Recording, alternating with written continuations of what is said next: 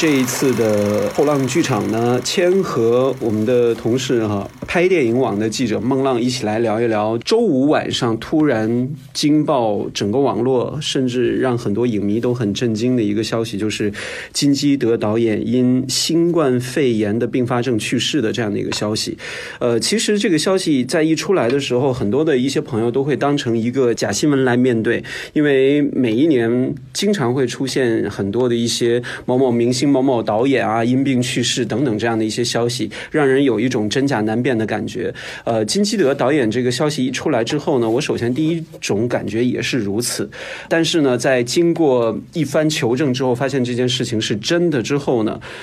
我的内心是有很多的一些遗憾或者是一些惋惜的那种情绪在的。虽然。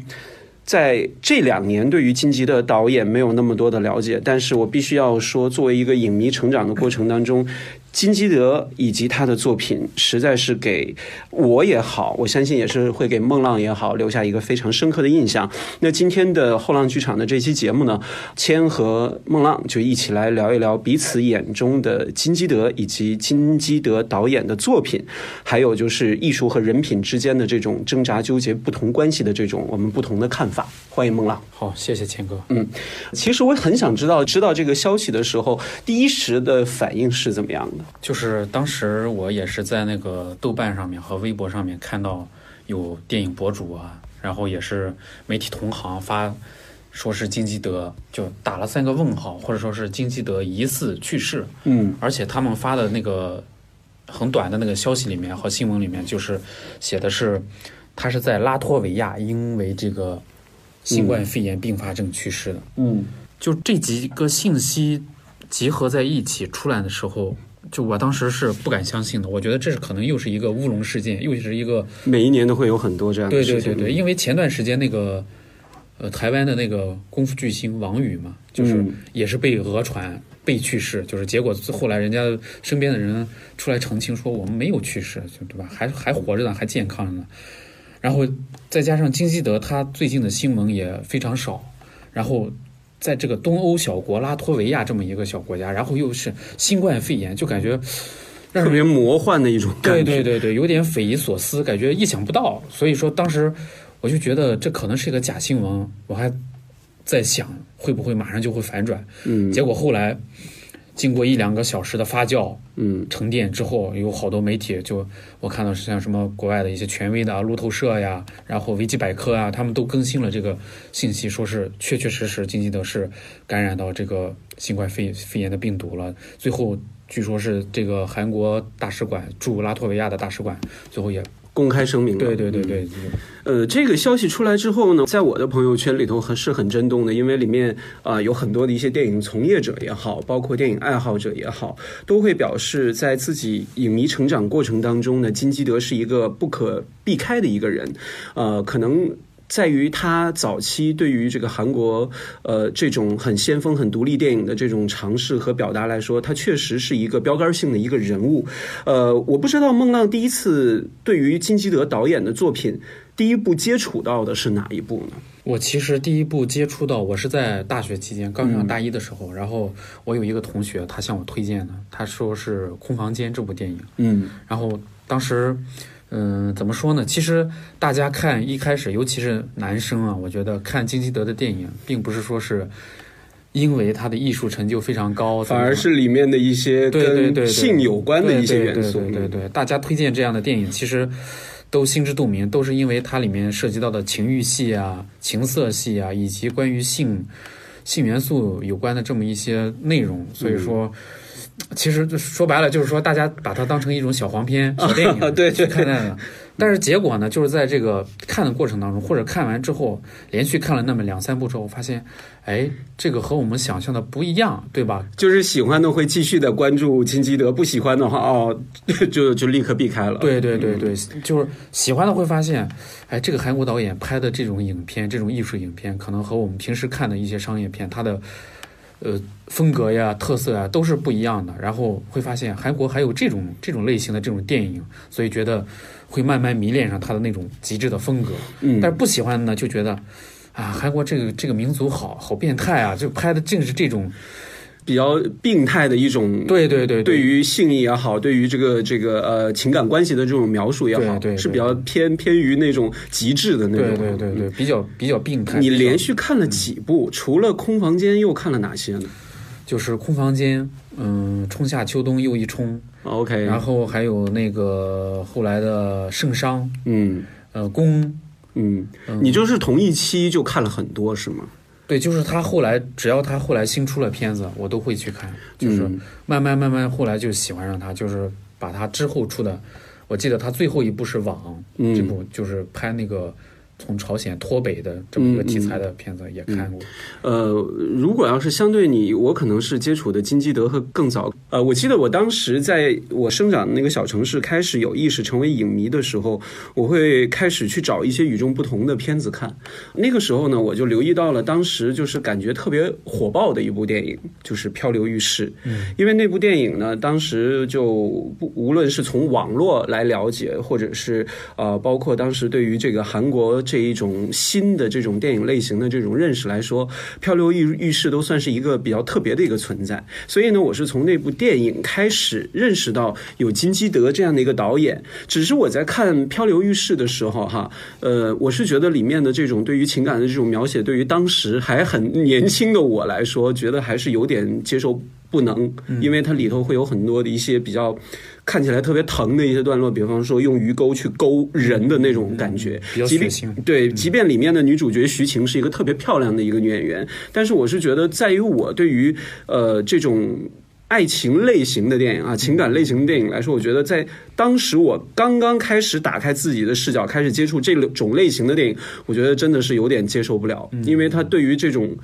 身体或者是这个生理的这种极限的这种挑战是比较大的。即便你现在再回头看，我觉得有一些意识或者是一些情节还是很先锋，非常的出位。呃，在看完《漂流浴室》之后呢，我在过了不久的一段时间呢，我就看了他的另一部电影，就是《坏小子》。嗯嗯嗯嗯。坏小子这部电影呢，就给我带来了跟漂流浴室完全不同的这种感觉。如果我觉得漂流浴室是放在了猎奇的这种状况下呈现的那种人对于情欲很极致的那种呈现的话，我觉得坏小子是把呃男女的情感加上对于社会那现象的那种剖析，把两个话题完全融合到了一一体。我觉得那部电影看的我就特别的纠结，因为它里面讲述的是一个逼良为娼的一个故事，而且呢里面的这些情节。什么的，抛除去那些可能会吸引人眼球的那些情色啊、情欲的那些描写，我觉得对于人物的这种感觉的刻画是深深的震撼到了我。嗯，所以我也留意到了当时他这个御用的这个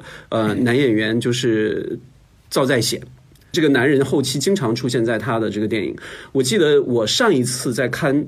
赵在显拍金基德的电影就是《莫比乌斯》。嗯嗯，对我是觉得在那部电影。之后，金基德这个导演对我有了另外的一种感觉，而不是之前所印象当中的情色或者是一些比较出位的那种表达。对于我来说，这个坏小子算是一个节点。然后慢慢的，我开始在看他之后的那些作品，比方说他在二零零二年的时候推出了一部请了大明星来演的，就是张东健，嗯嗯，海岸线，嗯。张东健属于那种偶像级的人物，他怎么会演这么一个很独立、很先锋的一个作品？当时会有这样的一种认识。我是觉得，在金基德的这个电影，在越看越往后看、越看越往后看的这个过程当中呢，是掺杂了很多男性成长过程当中必经的这一些，无论是生生理也好、心理也好的这样的一些特别重要的一些。节点和段落的感觉，对对对男性的成长，我觉得是金基德电影当中非常非常重要的一个点。嗯，我不知道，呃，孟浪你在看完那么多金基德的电影之后，他的哪些呃手法、元素或者是一些标签，是让你觉得特别深刻、特别难忘？嗯，而且提到这些元素就会想到他的。嗯嗯，就是我觉得金基德对于我最大的一个。呃，一个印象吧，就是说一开始开他的那几部片子啊，《空房间》《春夏秋冬又一春》，包括后来的《圣殇》《莫比乌斯》，就是还有《宫》。当时我觉得，因为我们平时看的电影都是说讲视听嘛，视听嘛，然后就说有视觉元素，有听觉元素。但是呢，金基德里面它其实呢，就是说我的意思，听觉元素很稀，很、嗯很很缺少，放到最低。对对对，所以说他的其实他的电影是旁那个台词是非常非常少的。几乎和呃，就比方说《漂流浴室》，就对白特别的少。对，空房间里面我记得是只有一句台词，是的就是叫我爱你，就是那个嗯嗯，历史性的那个镜头，他们俩隔着那个她的丈夫亲吻的时候，就海报上的那个，对对对，海报上那一幕的时候说了一句“我爱你”，我记得就唯一这一句台词，就没有台词。然后到那个宫里面，台词也是非常非常少。然后那个《春夏秋冬又一重》里面也是一样，台词非常少。就是他对于这一点，就是他的电影完全是集中于对情节、对人物的行为动作的一个关注。也就是说，是他可能是更关注身体的本能。嗯更关注生角色的这种身体本能造成的一个反应，而不是说是用呃语言、用台词去勾连这个剧情，去让观众知道发生了什么。所以说，从这一点上来说，我觉得他对电影的最这种最原始的这种还原吧，或者说是一个。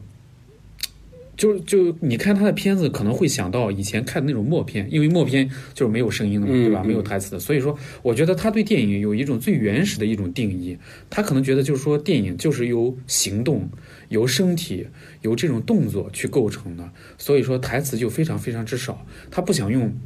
台词去打破这个情节的这个完整性和逻辑逻辑的关联，所以我觉得这一点是对我。呃，造成一个最大的对金基德的印象，就我记得有一次有一个朋友，他也是一个电影记者，他还跟我说，就是说关于这种台词和声音怎么怎么对对对你造成一个最强烈的印象的导演是谁？我说就是金基德。金基德，OK，对对对对，但是呢，这一点可能在后来也造成他电影的一个颓势，就是我记得是那个《圣殇》和《莫比乌斯》里面，我觉得那两部其实。从圣殇开始，他的电影的质量就开始缓慢的在下降了，以至于到莫比乌斯那那一部片子，虽然我记得他是得了一个小奖，但是对他的非议、对他的批评非常之多，就是觉得那个那个片子就是胡编乱造，就是以至于就是说是里面有好多应该发生台词，或者说是应该有台词出现的地方，他都没有设置台词，就是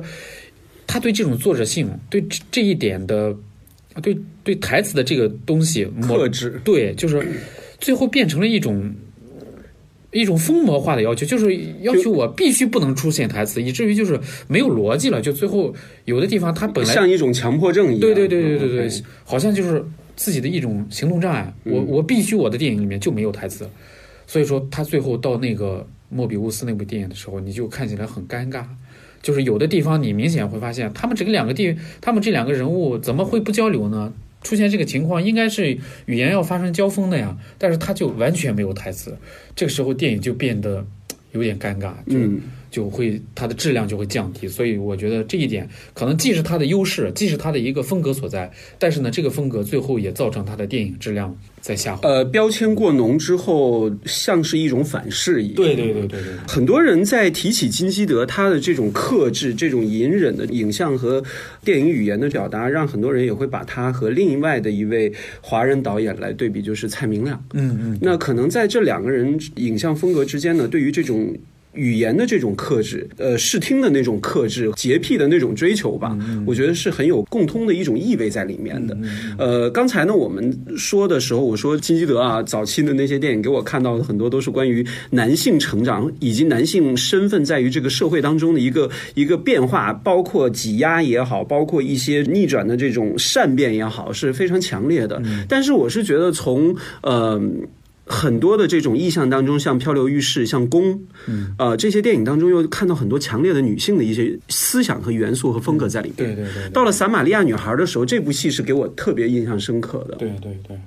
呃，表现的那种风格是完全放到了女性视角的这个身上。无论是从《撒玛利亚女孩》也好，还有包括《空房间》也好，其实它都对于女性的这个视角多了很多的一些悲天悯人的这种描写，很重要的一种表达。你像这个圣殇的时候，嗯其实也是这样的。是是它这个男女性别身份的这个兑换，我是觉得，无论是从男性视角也好，还是女性视角也好，它都做到了一个，在我来看哈，是一个让人看着不尴尬，而且特别到位儿的那种感觉。嗯，我不知道你有没有这种感觉呢？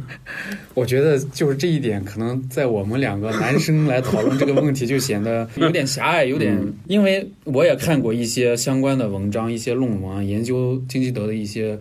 文章，就是说他会提出来一点，觉得金基德的电影其实是一种剥削片。嗯，就是说它是对。女性身体的一种剥削，对里面它涉及到的，不管是情色的，还是乱伦的，或者说是情欲的欲望的一些戏，它其实都是对女性身体的一种压迫，是对女性身体的一种一种凝视，是男性视角下的一种凝视。或者我们这么看，是不是会更合理一点呢？就是他所说的这个剥削，会不会直观的是在视觉上面的这种表达呢？对，但是你就是说是。他的这种视觉上的表达，实际上还原的是金基德内心世界，就是说是 是这种影射，对对对，就他在他的内心世界，那就认定为女性就是一种被男性剥削的这样的一个一个身份和状态，被物化的这么一个身份。因为他的好几部片子里面，比如说虽然空房间，他探讨的是这么一个家庭暴力，对吧？中产阶级的家庭暴力这么一个失语的状态的一个一个题材吧。但是说是，就是说，它里面对女性身体的这种利用啊，就是比如说她被打呀，被殴打呀，对吧？然后呢是被压迫呀，然后到那个莫比乌斯里面，就是说女性，然后到宫里面也是一样的，宫宫就是这个特别有意思那一点，就是他的故事讲的是一个老头在大海上面，是的，弄了一个船，然后把这个少女就是到囚禁到里对囚禁到那个船里面，到十七岁的时候想和他结婚。完成这么一个，最后获得了他的出业权，就是，即便你不看这个片子，你光听这个故事梗概，你都觉得太过于猎奇，对，很猎奇。然后对女性的这种身体啊，对，对女性的这种诠释，都感觉可能从女性观众角度来说，会不那么舒适，嗯，会不那么适当。再加上他们观看的过程当中，就觉得有点扭曲，觉得这个导演有点病态，可能他们会有一种不舒适感。所以说我看到有好多影评人就。评价金基德为剥削大导，他说就是说是他和那种以前香港啊拍那种三级片，或者说是拍一些情色电影的这些导演没什么本质。然后还有一些人说金基德就是一个伪大师，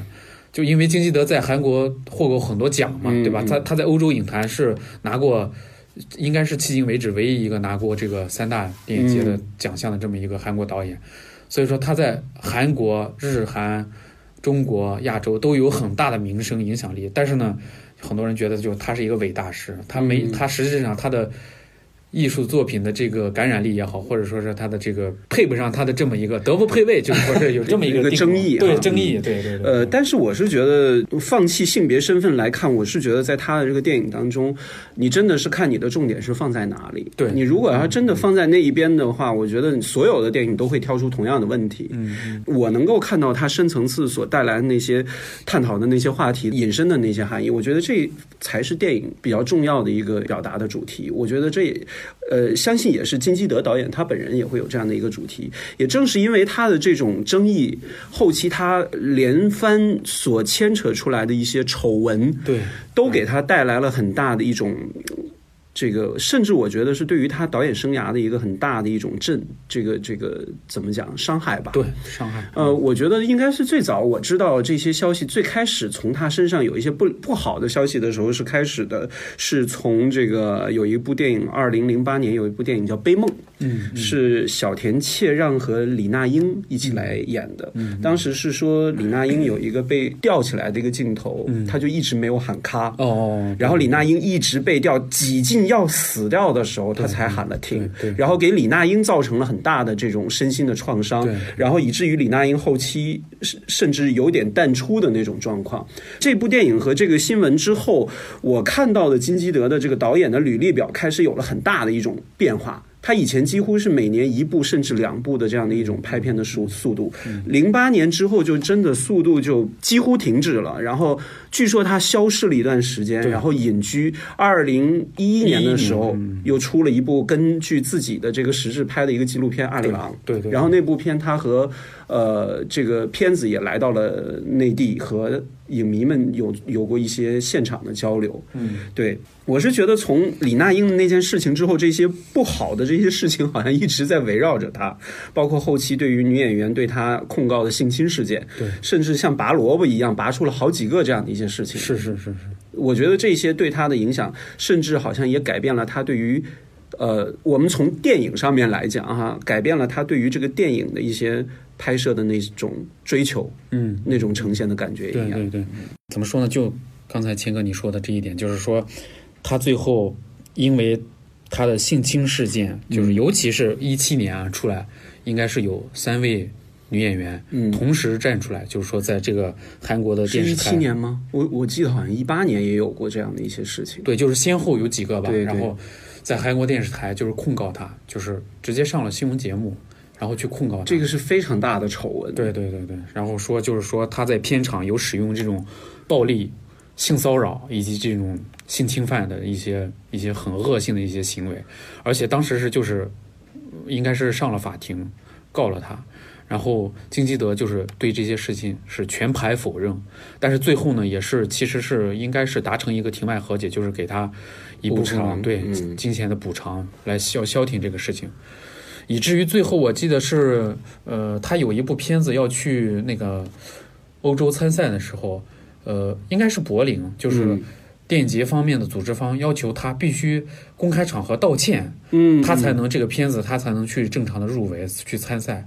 然后金基德虽然也道歉了，但是电影节后来好像并不满意他那个道歉，还发生过这么一个事件，就是说，相应的就是由这些事件衍生出来的影迷也好，电影圈的专业人士也好，媒体也好，就是对金基德评视评价发生了一个急转直下对一个一个逆转，就好多人就就开始说，哎，你看，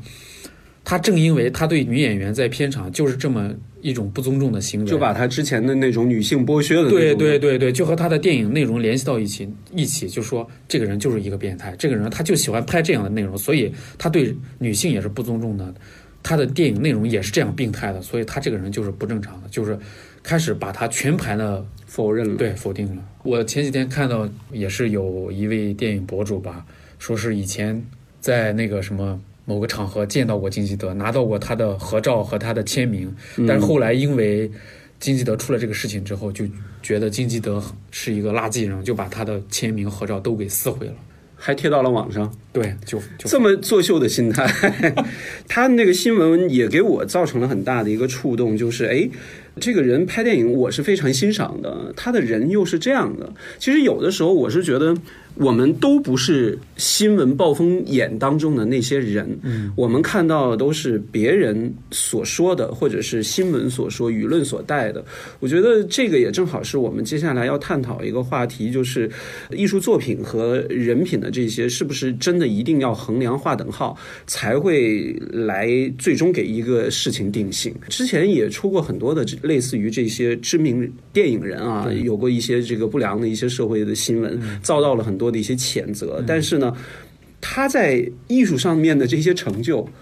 确实是做得非常的好，是。我们该怎么样去看待这些事情呢？你会怎么来想这个问题？其实这个问题我已经很纠结，是吗？就是发生过很多次，就是别人问我，就是说怎么该去怎么看待这种问题艺人啊，嗯这种出过丑闻的这种电影人或者明星，怎么去看待他们的作品和人品之间的关系？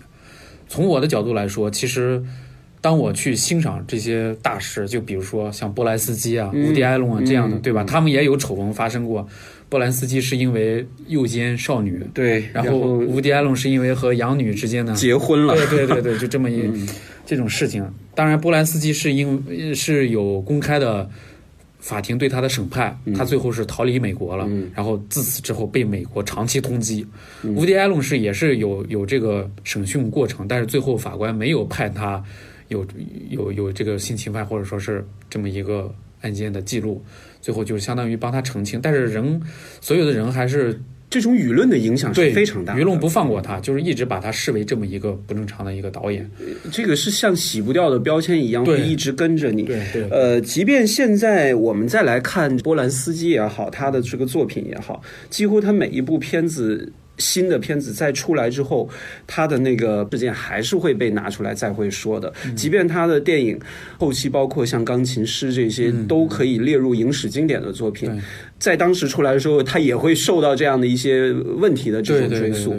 但是有的时候就还是会有一种很。两难的一种心态，他真的特别喜欢他的作品，然后遇到他又有一些不良的一些事情的这个状况，那包括内地也会有很多的一些这个涉毒啊、涉黄的这些演员，然后接到了封杀令，然后他的之后的很多的一些作品，包括之前拍好的，都已经被搁置或者是被雪藏了。对，这个到底是不是一件很公平的事情？我记得当时张猛导演有一部片子是黄海波和张歆艺演的，名字叫做《胜利》，是他在。钢的琴推出之后的第二部，我非常看好那部电影，一直也没有机会看。我记得当年上海电影节准备要上的时候，临时取消了这部电影，因为黄海波当时的一些不良事件影响之后，我是认为他是一个非常棒的演员，但是因为这件事情之后就直接就退圈了嘛。然后这部《胜利》也就此搁置了。嗯，但是我认为这有点太不公平了，是因为个人的事件对于他的这种艺术表达的这种东西来说，我觉得是不能画。等号的，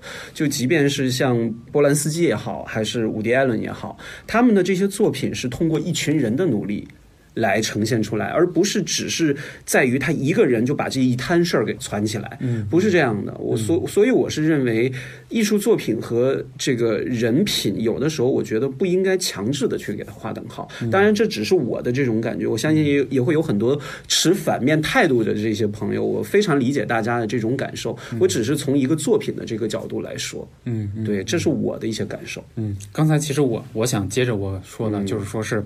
类似于波兰斯基。啊，无敌艾伦，包括你看，其实台湾其实之前最近张作骥导演、张作骥、钮承泽，对吧？最近出现的钮承泽，他不是直接被判了四年吗？嗯，然后也是因为性侵犯，就现在已经判刑了。去回答这个问题，我很难去回答，就是说是艺品和人品之间到底能不能划等号，以及他们之间是一个怎么样的关系。但是呢，我想就是说是，当我回归到这个作品欣赏，或者说是艺术评判，或者说电影欣赏这么几个角度的时候。比如说，当我坐下来看波兰斯基的某部电影的时候，嗯，我就会觉得，哦，大师就是大师，他拍出来的东西，确确实实是好作品，确确实实非常经典，确确实实非常的好，很有感染力，能让我感动。到这个时候，也也包括乌迪安龙电影啊，就是说到这个时候，我会直接忘记就是那些事情，我会把。他作品之外的那些题外话，他的那些非议也好，争议也罢，他的这个人生的污点也好，我都忘却了，因为我已经完全的沉浸在他的，比如说钢琴师创作对艺术的那个里面了。嗯，包括之前贝托鲁奇和马龙白兰度，对马龙白兰度，他们在巴黎探戈的那个片子里面，对吧？也是后来其实是贝托鲁奇。去世之后才爆出来的这么一个行行为，其实之前呢都有一些风声，但是之后才给他盖棺定论。但是你能就此去否定贝托鲁奇拍的《一九零零》或者说是《末代皇帝》，它不是一部好电影吗？包括《巴黎最后探戈》，其实也是一部非常棒的一部对对对，你能就此去否定他的这个作品吗？我觉得肯定是不行的，对吧？包括电影史的书写家去书写电影史的时候，肯定会给人家记上一笔的，对吧？他们的作品肯定是已经留名留册了，不可能说是是去根据这个。人品去否定了他们的这种作品，是这是不现实的，这也是不可能的，对吧？对，当然我们对于这些这个不良行为还是非常之深恶痛绝和谴责的。呃，但是我是觉得从这个电影艺术本身的这些角度来说，一个优秀的导演他的这些成就的这些东西，呃，有的时候我们是应该就事论事的来看。对对对。呃，现在大家都不太喜欢用就事论事的这种角度去看任何问题。呃，有的时候。他的作品带来的反思，呃，甚至会给我们带来更多的一种不一样的这种认识。那如果再说回来，呃，金基德导演给我带来印象最深刻的一部电影，我和应该和孟浪会是一样吧，《春夏秋冬又一春》。嗯，那部戏真的是给我们带来很多的一些，呃，对于人生也好，对于这个人生观，或者是对于人的这种未来生活的那种。思考也好，都是会非常深刻的。嗯，呃，包括金基德本身，他在里面也是用一种很苦行的那种方式，嗯，不光是拍了，也参与了表演的这样的一个环节。反正对于这个导演的去世呢，我相信大家都会有各自的这种看法和角度。即便他现在已经离开这个世界了，但是他的这些作品依然会被大家去讨论，被大家去来分享。甚至它里面所提出来的不同的主题，是在那个时代他提出来的，甚至在当下还是会找到相同的一些内心拷问的一些东西在。就是我觉得，就是对于我来说，我觉得金基德，嗯，可能。他是我上大学时候，嗯，当然后来我我不怎么看他的电影了，嗯，就是尤其我觉得他的质量开始下滑的时候，我觉得这个导演可能没救了，就就是这种心态，我后来就不怎么看他的电影了。后来又看了他那个网，嗯，我就是更加证实了我对他的这种判断，就是说觉得金基德这个导演可能他的生命的最就是艺术生命的最高峰那一段巅峰时期可能已经过了，但我没想到就是说今年。这么魔幻的这么一年，突然他会以这种方式客死他乡，然后给影迷们就留下了这么一个遗憾，对，非常震惊又遗憾的这么一个结果。人生如戏，戏如人生，这个未来谁都说不准嘛。但是他所在电影当中的这种与众不同的表达，确实让我们看到了韩国电影非常与众不同的一面。也相信他的这个出现，当时也带起了很多的一些韩国的年轻创作者。沿着他的这种风格和路子去做的一些影像或者是电影语言上面的一种尝试。对对对对，其实他那个时期，我觉得应该是韩国电影在整个亚洲、在世界、在欧洲影坛上面啊，就是说是声名鹊起的那么十年。嗯，就尤其是零零年到一零年，可能是九十年代末到这个一零年代这么一个时间段，就是说像他、奉俊昊、嗯、朴载玉。呃，风格极强都是对，然后还有那个洪长秀，对吧？这几位导演，就是说他们代表了韩国当代电影的这么一个发展状况。我记得是我在一篇呃论文里面看到过，就是说是我记得是张艺谋导演有一年他去电影学院参加一个活动，应该是零几年，就是他当时参加一个对谈活动，他是和某位韩国电影导演进行对谈，然后。当时他就看了一部韩国片子之后，他他就当时提出一个论断，他说，在未来十年，整个亚洲电影的最高光时刻，应该就是被这一批韩国电影所统治的。就是说，我们中国电影已经被人家韩国电影甩在后面了。就是，嗯，我觉得这个这个震撼其实还是会给大家带来很多的一些影响的，因为毕竟是一个确实应该在韩国属于殿堂级的导演，他的这种风格形式都是。算上与众不同的一个存在和意义，相信金基德无论是从电影也好，还是从他的这个电影的技法也好，都会给大家带来很多的这些印象，甚至有的时候会超脱于他的那些不可能洗掉的那些不好的标签。当然，我们我觉得这些都是要直面的这些问题所在。是是。好，那我们今天的节目就到这儿，也希望大家能够啊跟我们互动一下。如果我们有一些这个大家持反对意见的哈，也可以跟我们一起来聊一下。谢谢，谢谢孟浪，谢谢。